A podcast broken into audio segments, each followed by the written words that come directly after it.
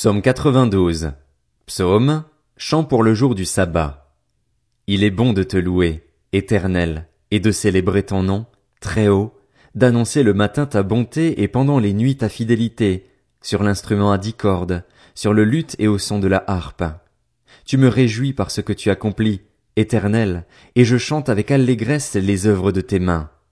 Que tes œuvres sont grandes, éternel, que tes pensées sont profondes. L'idiot n'y connaît rien, l'homme stupide n'y comprend rien. Si les méchants poussent comme l'herbe, si tous ceux qui commettent l'injustice sont florissants, c'est pour être détruits à perpétuité. Mais toi, tu es le Très-Haut pour toujours, éternel, car voici tes ennemis, éternel, voici tes ennemis. Ils vont à leur perte, tous ceux qui commettent l'injustice sont dispersés. Mais tu me donnes la force du buffle, je suis arrosé avec une huile fraîche.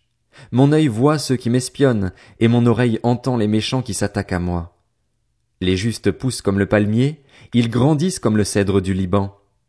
Plantés dans la maison de l'Éternel, ils prospèrent dans les parvis de notre Dieu. Ils portent encore des fruits dans la vieillesse, ils sont pleins de sève et verdoyants, pour annoncer que l'Éternel est droit. Il est mon rocher, et il n'y a aucune injustice en lui.